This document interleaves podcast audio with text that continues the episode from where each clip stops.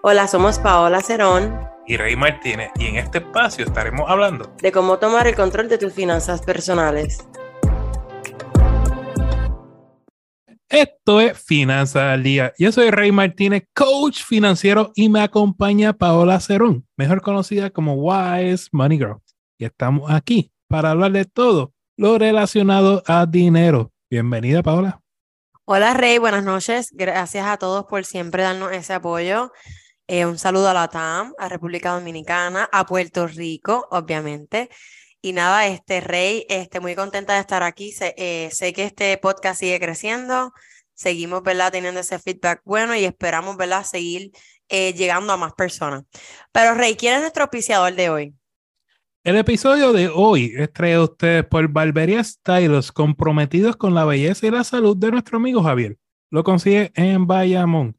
Para más información, pasa por su Instagram, Barbería Stylos, la última I de Y.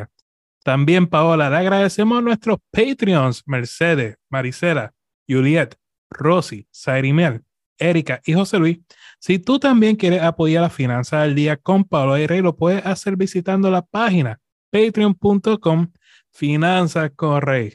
Muy bien, vamos para el tema, Paola. Hoy sí, hoy sí que me voy a deshogar. Tengo miedo, Rey, contigo. Gente, vamos, vamos a ver si Rey lo coge suave hoy. todo en algún momento hemos tenido o hemos pasado por una crisis financiera, ¿cierto? Cierto. Y, y en verdad, yo, yo mismo me pongo a reflexionar de dónde surgió mi momento más crítico y pudo haber sido por un montón de razones.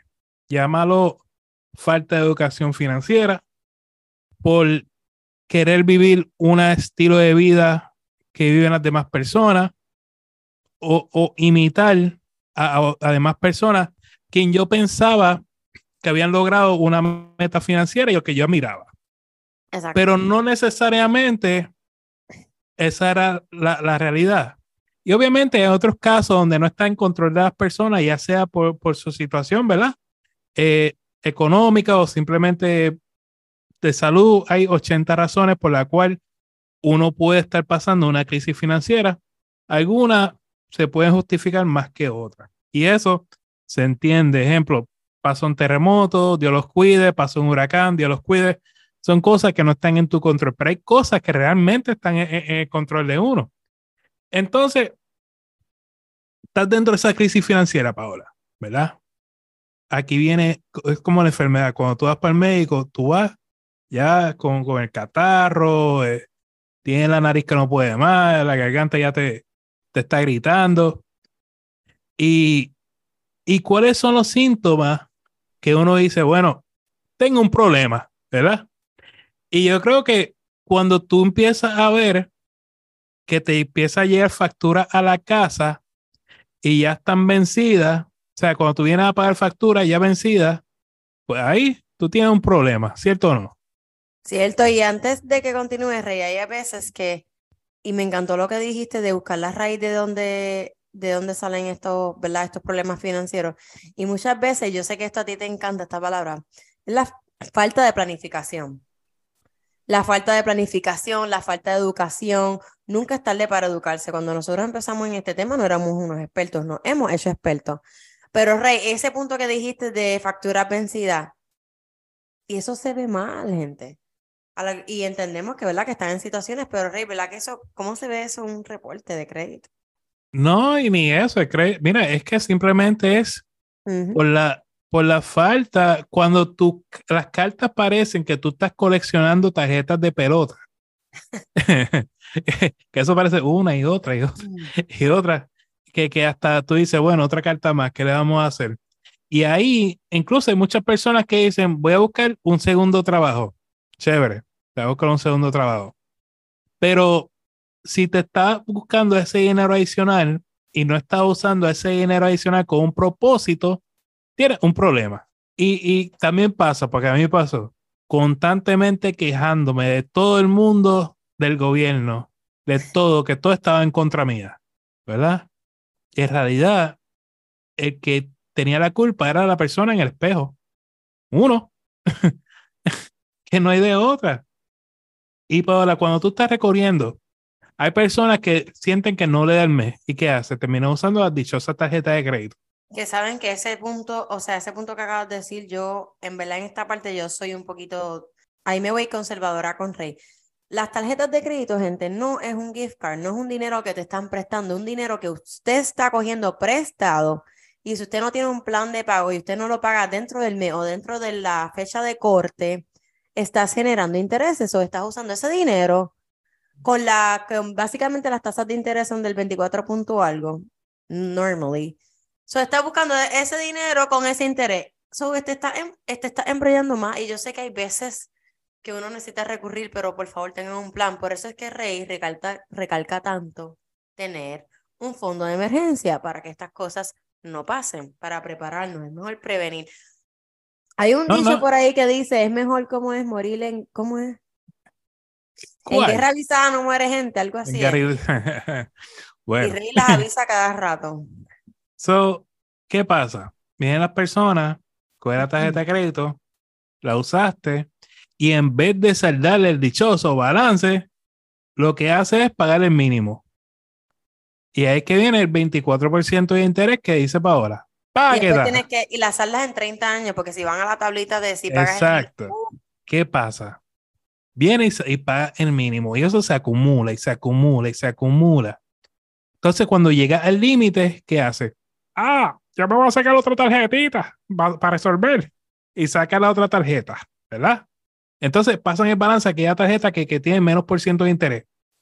Y treparon aquella que vienen con esta y vuelven a trepar. Y el dichoso juego de la tarjeta de crédito y nunca salen de, de, de su, de su problema, ¿no, Paola? Ese círculo vicioso. Yo pienso que si tú vas a hacer un, este juego con las tarjetas de crédito, tiene que ser una que te envíen por promoción y que sea un transfer balance, pero que sea un transfer balance con un cero APR, por qué sé yo, 18, 24 meses, que es lo que a veces ofrecen. Pero teniendo un plan, saldando ese, ese dinero, y ya, no volverlo a utilizar. No es como que hiciste un transfer balance para seguir usando, ah, porque tengo un 0% lo pago después. No, concéntrate en lo que tienes que pagar y después pues vas jugando, pero sean responsables. So, ya Rey mencionó cuáles son los síntomas, ¿verdad? Y cuando es como cuando tú tienes una enfermedad, tienes los síntomas, pero vamos a ver los peligros de estos síntomas. Y lo primero es que se crea un ambiente de tensión en el hogar. Like, Rey, yo no sé, bueno, no sé por qué. Y aquí es que Wise Money entra, porque yo me encanta este tema de la mentalidad financiera. Pero muchas veces cuando los padres, ¿verdad? O no sé, eh, una persona que vive sola no tiene que ser padre, pero cuando tú tienes tu finanzas y no las, estás, no las organizas y no las tienes al día, estos indicios que Rey mencionó van a tener influencia en lo que en, en tu día a día. Entonces, otro de los problemas es que se afecta la comunicación. Vamos a hablar de las parejas. Se afecta mucho la comunicación. Hay veces como que eh, entra violencia. Hay veces que entramos en lo que se llama infidelidad financiera, que Rey y yo pronto hablaremos de eso. Y empiezan las parejas, ah, mira, déjame esconder este bill aquí para que mi esposa o mi esposo no se entere lo que yo gasté. O para la persona que sea, para que mi pareja no se entere. O, ¿entiende? Entonces, eso llega al punto que afecta tanto a la, misma persona y a la familia. O sea, esto es algo que afecta a, a, la familia y cuando esto afecta a la familia, tenemos ciertas consecuencias como la depresión, la ansiedad y suicidio. Y obviamente aquí nosotros no somos psicólogos. Obviamente si usted está pasando por un problema financiero fuerte ahora mismo y piensa, ¿verdad? Que y hay personas que de verdad se han suicidado y ¿verdad? Que han tenido mucha depresión por problemas financieros. Siempre acudan a un psicólogo y busquen ayuda. Hay personas que creen que le cambia el hábito de comer, de dormir. Cuando, mira, cuando yo empecé a vivir sola en Tampa, que de verdad no tenía una buena administración de mi, de mi finanzas, esto me pasó. Yo, yo tenía una ansiedad constante.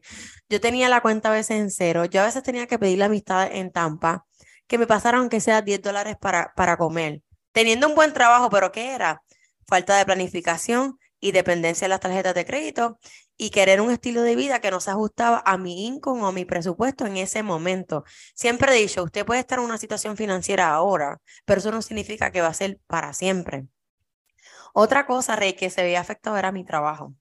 Tú vas a llegar al trabajo y estás desconcentrado, que no sabes ni, ni, ni, ni qué hacer. Y hay personas, Rey, yo no sé si tú has escuchado esto, pero hay personas que se meten al casino. Y yo no estoy diciendo que tengo en contra, en contra no, no es eso. El punto es que se meten al casino como una, como una vía de escape y gastan el poco dinero que tienen apostándolo pensando que lo van a multiplicar. Viene el alcoholismo, eh, dependencia de verdad de, de sustancias, droga. Hay veces que abandonan el hogar porque no pueden con la presión, divorcio. Es que podemos mencionar tantas cosas, pero para que ustedes vean los síntomas que Rey mencionó, hasta dónde podemos llegar, Rey, ¿verdad? ¿Cierto? Sí, o sea, eh, y, yo soy un claro ejemplo de eso, o sea, es lo que yo, por eso es que mucha gente se familiariza conmigo, porque yo no les hablo porque yo escuché, yo les hablo porque yo viví. Hay personas que vienen donde mí y decirme, Ría, que tú no crees lo que yo estoy pasando. Tú me puedes decir lo que sea y te aseguro que, que de algún modo yo, yo lo viví, por lo menos financieramente hablando. ¿Puedes darnos un pues, ejemplo rapidito antes de que no... No, o sea, llegó un momento en mi vida donde las deudas eran tantas que yo me encontraba trabajando desde las 6 de la mañana hasta casi medianoche. Nunca estaba en la casa, sin un plan financiero. ¿Y eso afectó tu matrimonio? Afectó mi matrimonio, afectó mi salud, afectó todo, tú sabes. Entonces, pues, incluso en un momento dado, yo caí como, como un guineo verde al piso, ahí, tú sabes por, por la, la, tensión y, y, el estrés que esto estaba causando en mi vida. Y no es que hasta, que yo empiezo a entender un plan y crear un plan financiero, no es que no había salido de las deudas, es que una vez tú tienes un plan, te vas a sentir mejor para salir de tus deudas. Te sientes en control. ¿verdad? Cuando te sientes en control de tu dinero, pues esto avanza. Y, yo creo como conclusión, Paola, ahí está, ahí está la clave. No se trata la, libertad financiera muchas veces la vemos como aquella en la cual tú sales de la deuda y estás invirtiendo dinero, está en una posición económica de ventaja, pero no necesariamente eso es libertad financiera. Libertad financiera es cuando tú tienes un plan para tú lograr y alcanzar una meta, un objetivo que tú puedas lograr con un tiempo específico. Y al tú visualizar ese plan, enfocarte, ir encaminado, tú vas a sentir libertad financiera, como, porque como dice Paola, vas a tener control de tu dinero. No, y, que tiene, eh, una vez tú te acatas un plan, obviamente tu situación en un momento dado puedes que esté un poquito como ajustado, pero siguiendo un plan y haciendo un balance entre aquí y allá, cortando gastos no necesarios, van a estar en el, en el camino correcto y como siempre Rey y yo decimos, a lo mejor está en una situación que es temporal, no queremos que caigan en una quiebra o un daño de reporte de crédito o relaciones, ¿verdad?, con deudores, o sea, familiares que se afecten, pérdida de, de bienes, de activos, whatever. Pasan muchas cosas, so, ¿verdad, Rey? Eh, nosotros tenemos eh, podcast y Rey siempre habla eh, de las cuatro paredes, o si pueden ir a uno de nuestros episodios y escuchar las cuatro paredes de Rey y nada, planifiquen y como siempre decimos, cualquier duda o eh, que tengan, nos escriben por el DM. Yo soy Rey Martínez y te quiero invitar al curso de los 7 pasos para el éxito. En este curso vas a aprender un plan probado para pagar tus deudas de la forma más rápida y ahorrar dinero para tu futuro. Ya es hora de querer cambiar tus finanzas personales, aprender a vivir una vida libre de deudas y a ganar con dinero. Cuando las deudas no te aguantan, nada puede detenerte de realizar tus sueños. Tú lo puedes lograr. Solo necesitas un plan que funcione y yo te lo quiero enseñar. No te lo puedes perder esta oportunidad. Visita mi página finanzascorrey.com para que te registres hoy. Y como regalo a ti oyente, quiero que uses el código FC R50, repito, FCR50 y va a obtener un 50% de descuento al pagar. No hay excusa. Te espero en mi página finanzascorrey.com.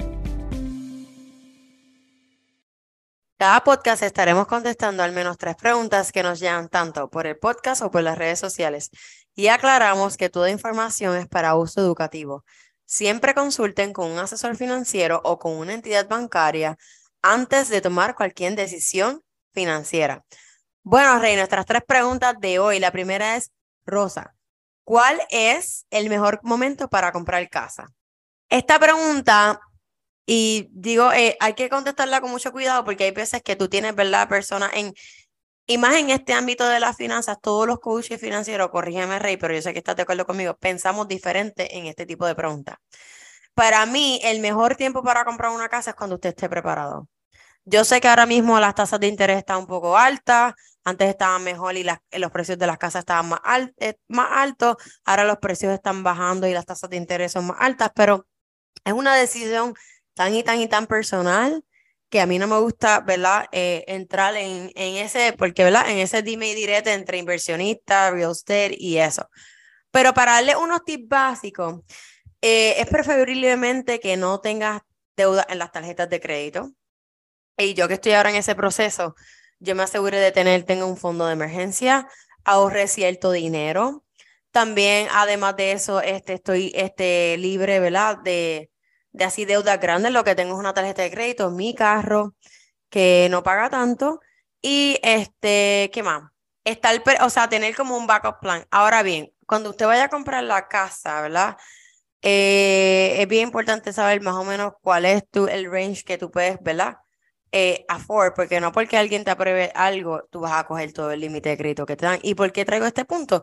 Porque en base a ese precio, tú puedes ir ahorrando de un 3% a un 3.5%, ¿verdad, Rey? Dependiendo de qué préstamo tú vayas a coger. Pero si estamos hablando de una casa promedio 250, pues, y las personas, ¿verdad?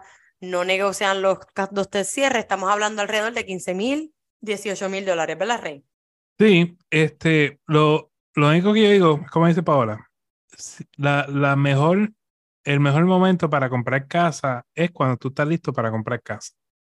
Y el momento, por lo menos como yo opino, para estar listo para comprar casa, viene siendo, ejemplo, tratar de tener las deudas en cero o mínima, ¿verdad? Tener un fondo de emergencia por lo menos de tres meses.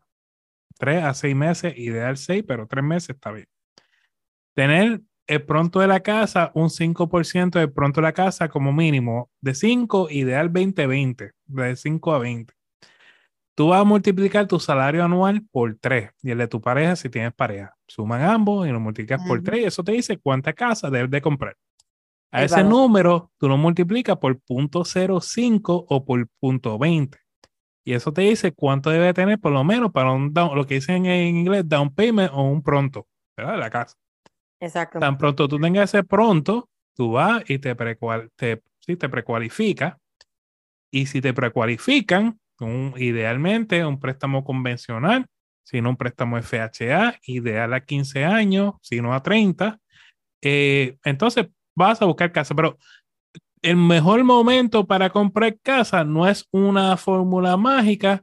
Eh, no, o sea, las tasas de interés siempre van a estar subiendo y bajando, simplemente cuando estés listo para comprar casa. No, es que si tienes una tasa de interés alta, eh, después de que tú hagas ciertos pagos, tú puedes refinanciar. Obviamente, saber qué tipo de refinanciamiento vas a hacer, si es alargar el préstamo, o sea, cuál es el propósito de tu refinanciamiento. Nuestra segunda pregunta es, Héctor, ¿cómo hago para poder, poder pagar una deuda que ha estado en pérdida por mucho tiempo? me estás dejando a mí.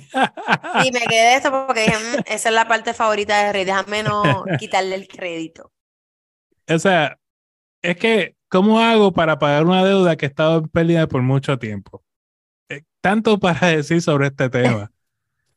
O sea, mira. A Rey le encanta este tema, Rey. O sea, sí, porque es que. dieron en el punto, Rey. Es que, mira, si tú dejaste de atrasar una deuda, volvemos al tema principal. Estos son síntomas de que no estás, no, no tienes un plan financiero establecido, te sientes eh, presionado, está inventando la rueda y ahí es que comienzan la mayoría de los errores financieros, ¿verdad? Y es donde tú estás buscando tu plan 401k, a ver si le cojo prestado para salir esta deudita y viene a coger la tarjeta de crédito y la pasas para allá. Y, y si no atiende el problema de raíz, que es simplemente mirarte en el espejo y decir que irresponsable tú eres, ¿verdad? Empezar por ahí y reconocerte que tú eres un ser irresponsable y que has manejado tu forma, tu dinero de manera irresponsable. Y cuando tú te reconoces, ahí que comienza tu transformación, ¿verdad? Y esto es sencillo, gente, no, no estoy echando culpa, no, no, no, no es como que simplemente quiero que, que abran los ojos a que hay un mejor futuro financiero para ustedes. O sea, cuando tú te das cuenta, ok, yo debo este dinero y, y, el, y, han pasado 20 años, pero tu conciencia, tu ser, sabe que tú debes de ese dinero. Pues mira, toca pagarlo. O sea, toca hablar con la persona o con el banco, la institución, y a ver qué acuerdo de pago tú puedes llegar de acuerdo a tu presupuesto. Y obviamente, miren, si usted tiene deuda atrasada, primero atienda sus cuatro paredes, casa, comida, transportación, ropa. Tenga un fondo de emergencia de 500 mil dólares. Luego salen sus deudas usando el método de la bola de nieve, pero sus deudas activas. Las deudas que estén atrasadas, pues mira, déjalo para después, pero primero sale la deuda activa. Y una vez trabajes con tu deuda activa, te va a sobrar un montón de dinero, pues trabaja con este tipo de deuda. Esa es la contestación. Pero, hermano, si yo te digo este plan y no hay una transformación, o sea, es decir, ¿sabes qué? Basta ya. Necesito cambiar mis finanzas personales. Si no existe un momento donde tú dices, estoy cansado de estar cansado de estar viviendo de esta manera, pues no puedo avanzar. tú sabes. E, ese es el mensaje. No, e, estoy totalmente de acuerdo. O sea, no, no necesito añadir nada porque ya lo dijiste todo. Pero lo que decimos, este, muchas veces se basa en falta de, de ¿cómo se dice?, de compromiso. Eh, la educación, pues no lo voy a poner, aunque es parte del problema, pero hay muchos recursos como Reillo, hay muchas páginas inglés y español de finanzas personales, está Google. O sea, gente, hay veces que es planificación y es determinación, compromiso y actitud. Ok, Rey, nuestra tercera pregunta, ¿qué es lo más reciente que está sucediendo con los préstamos estudiantiles? Y sé que me la vas a tirar a mí, sé, lo sé. Ok, gente. Rey y yo hicimos ¿verdad? un live eh, y nosotros ¿verdad? Eh, vamos a estar cogiendo, quiero decir esto para que vayan a nuestro Instagram tú. Y vamos a tratar de una vez al mes reunirnos y contestar a ciertas preguntas y dar updates. ¿Qué está pasando? Ok, había un Student Loan Forgiveness, lo voy a explicar lo más que pueda, bien em, en pocas palabras. Había un Student Loan, Forgiveness, que es el original, que lo crearon en 2007, no funcionó lo, eh, crearon un Temper Extended en el 2017, tampoco funcionó. Porque, ¿Por qué? Porque había una mala comunicación entre el sistema de educación, las universidades y el gobierno. Pues, ¿qué pasa? Ahí es que entra, después de la pandemia, que pausaron los pagos, aquí es que entra en lo, las reformas de Biden, son tres. La primera fue el waiver que hizo, que se creó en octubre, en septiembre del 2021 y terminaba en octubre 30 al 2022. La segunda reforma que hizo Biden es la que él nos menciona, Rey, aquí necesito que me ayude un poquito, pero él estaba diciendo que se le iban a perdonar 20 mil dólares a las personas que hayan recibido, ¿verdad? Pasa que si tú cogiste, si tú cogiste BKP, lo que es Pell Grant, en inglés, en fino, este, si tú cogiste BKP durante, durante tu universidad, pues tú puedes cualificar hasta que te perdonen 20 mil dólares, pero esto es solamente para bachiller no para estudios eh, maestría ni... Postgraduado, exacto, por, estudios postgraduados serían 10 mil dólares. Entonces, el tercer update es que ayer enero 10 va, es, tiraron una noticia de Biden. ¿Y qué significa esto? Que los income driving plans van a tener ciertos ajustes para que algunas personas empiecen pagando cero y para que otras personas le bajen los pagos a mitad, que esto aplica para las maestrías. Y hay ciertos requisitos. Por darte un ejemplo, porque son muchos detalles, una persona sola que gane menos de 30 mil dólares, pues le van a bajar los pagos a la mitad. Y si tú, usted está casado y su income, su household income el income de la casa es 60 mil, también te lo van a bajar a la mitad. ¿Qué quiero decir con esto? Que estas son tres cosas, son cinco cosas diferentes el, el, public, el Public Student Loan Forgiveness original, el que hicieron extended en el 2017, las tres reformas de Biden, ninguno tiene que ver con el otro. Pero aquí mi amigo Rey, para antes de cerrar, te va a decir las cuatro cosas o las tres cosas que usted necesita para poder cualificar para el Student Loan Forgiveness. Rey. Pues, o sea, es que, es que yo creo que esa es la eterna duda de todo el mundo. Sí. ¿cómo, ¿Cómo logro que me perdonen el préstamo estudiantil? Ok. Existen cuatro planes de pago y necesito que me escuchen bien. IDR, D de dedo, IBR, B de bebé, Pay, P-A-Y-E, y Repay. Esas son las cuatro formas de pago. Ok. Tú llamas a la persona que está administrando el préstamo estudiantil, que no es el Departamento de Educación Federal, es una compañía, llámalo Moeda, lo que tú quieras, que está administrando el préstamo. Y le dice, yo quiero cualificar dentro de uno de esos cuatro planes y te van a ofrecer uno. Ok. Si tú trabajas para el gobierno, ¿verdad? Ahora mismo, esto es ahora mismo. Si tú trabajas para el gobierno o una identidad sin fines de lucro o departamento de educación, pues mira, tú puedes cualificar para el perdón de los 120 pagos. 120 pagos. ¿Sabes? Es que esa es la cuestión, que hay personas que vienen y hay personas que vienen y me dicen, Paola, yo cualifico. Mire, si usted no ha hecho ni un pago, ¿cómo usted espera a que ustedes este, lo perdonen? Eh, por eso es bien importante el update que dieron, porque ejemplo, si usted se acata, no los pagos tradicionales, sino los income driven plans, que es lo que Rey está explicando, y usted lo pone en un plan de pago que sea 25 dólares mensuales. Obviamente esto es para préstamos que no exceden de los 60 mil, 70 mil, whatever en total. Pero si usted le pone un pago de 25 dólares y usted lo hizo por X cantidad y está llegando, ¿verdad?, a los 120 pagos, 120 pagos.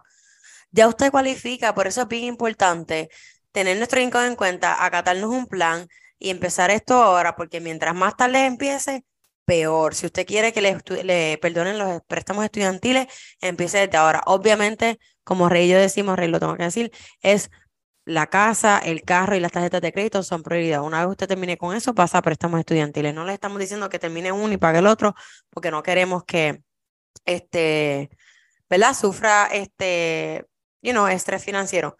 Pero último update. Estos Income Driven Plan usan una calculación que nosotros explicamos en nuestro curso que se llama el Discretionary Income.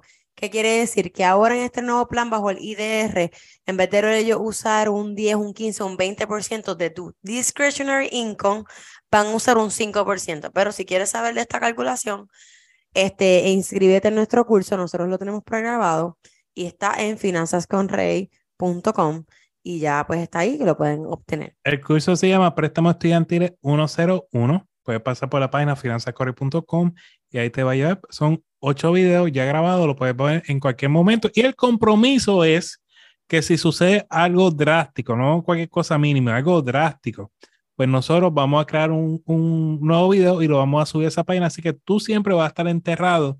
Eh, enterrado. enterrado de lo que está pasando con tu préstamo estudiantil.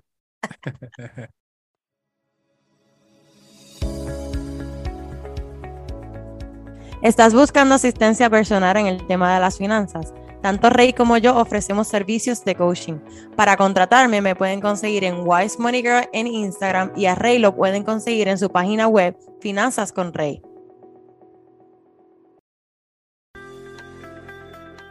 La persistencia es lo que hace lo imposible posible, lo posible probable y lo probable seguro. Robert Half. Señores, queremos agradecerte por el tiempo que nos has regalado porque sin ti, Wise Money Girl o Finanzas Correy no existirían. Si te agrada este contenido, te invitamos a darnos 5 estrellas en el podcast y dejarnos un comentario para seguir creciendo en esta comunidad. A Paola la consigues bajo Wise Money Girl en Instagram y Facebook y Finanzas Correy en las diferentes plataformas sociales, también en la página finanzascorrey.com. Señores, recuerden, Vivan como nadie para que luego puedan vivir como nadie y sobre todo sueñen en HD. You got this.